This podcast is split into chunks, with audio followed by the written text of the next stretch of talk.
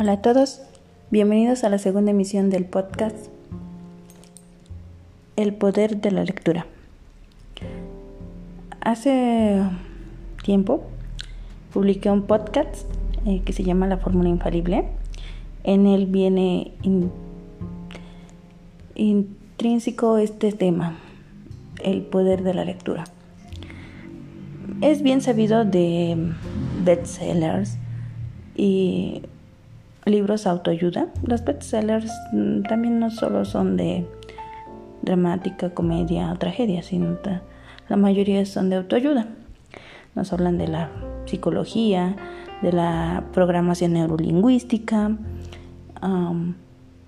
reprogramar al cerebro. Bueno, creo que a veces de alguien no escuché y se cumple. Creo que aprendes más de lo que oyes de lo que ves y lees. ¿Por qué pasa esto? En el otro podcast hablábamos de la concentración, de el potencial que da la lectura a la memoria.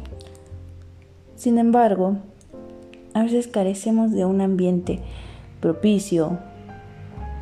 Háblese de que el lugar donde viven o donde vivimos está continuamente en conflicto, Em, hay bastante música, hay muchos ruidos, ¿no? Pero bueno, creo que somos tan hábiles para acomodarnos a cualquier tipo de ambiente. Para la lectura, no es que tengamos que tener un escritorio y un librero lleno de libros o ir a la biblioteca a leer. La lectura se va dando en la busca de querer ser más, de crecer más. Y bueno, en este podcast te hablaremos sobre cómo mejorar tus hábitos de tu lectura. El primer hábito será designar una hora.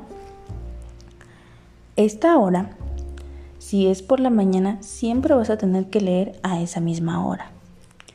Si la decides de, de tarde o de noche, tendrá que ser una hora específica y puntual. Consejo número 2.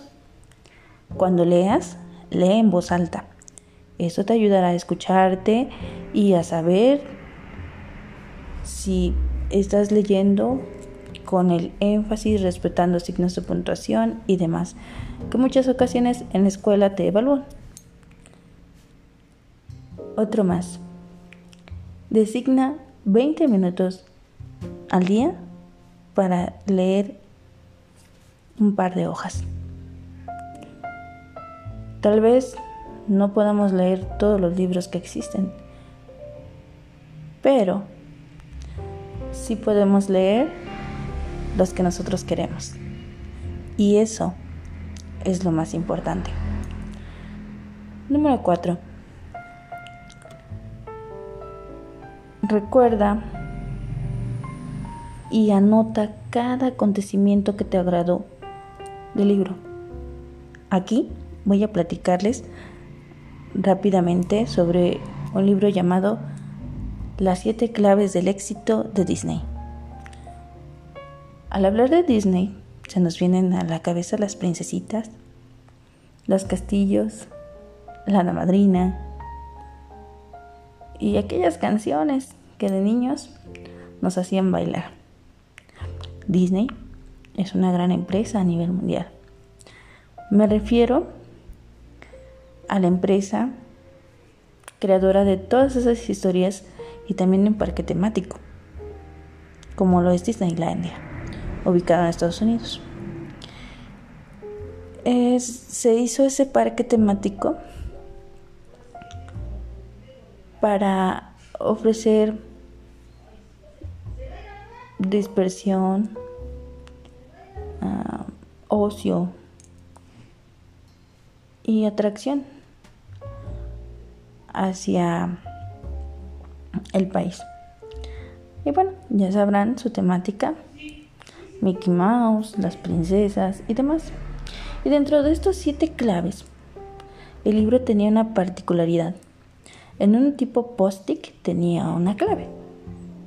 Y tal vez su lectura era muy legible por el tamaño de letra, pero dentro de los cuales recuerdo y decía, hay que tener cuidado en los detalles, observar todos los detalles. Uno. El número dos decía, acceder, ser. Y buscar más, entre otros.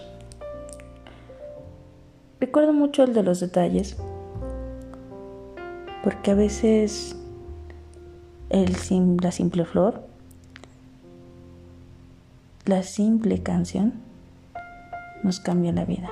La llamada de alguien, el audio de alguien nos cambia la vida.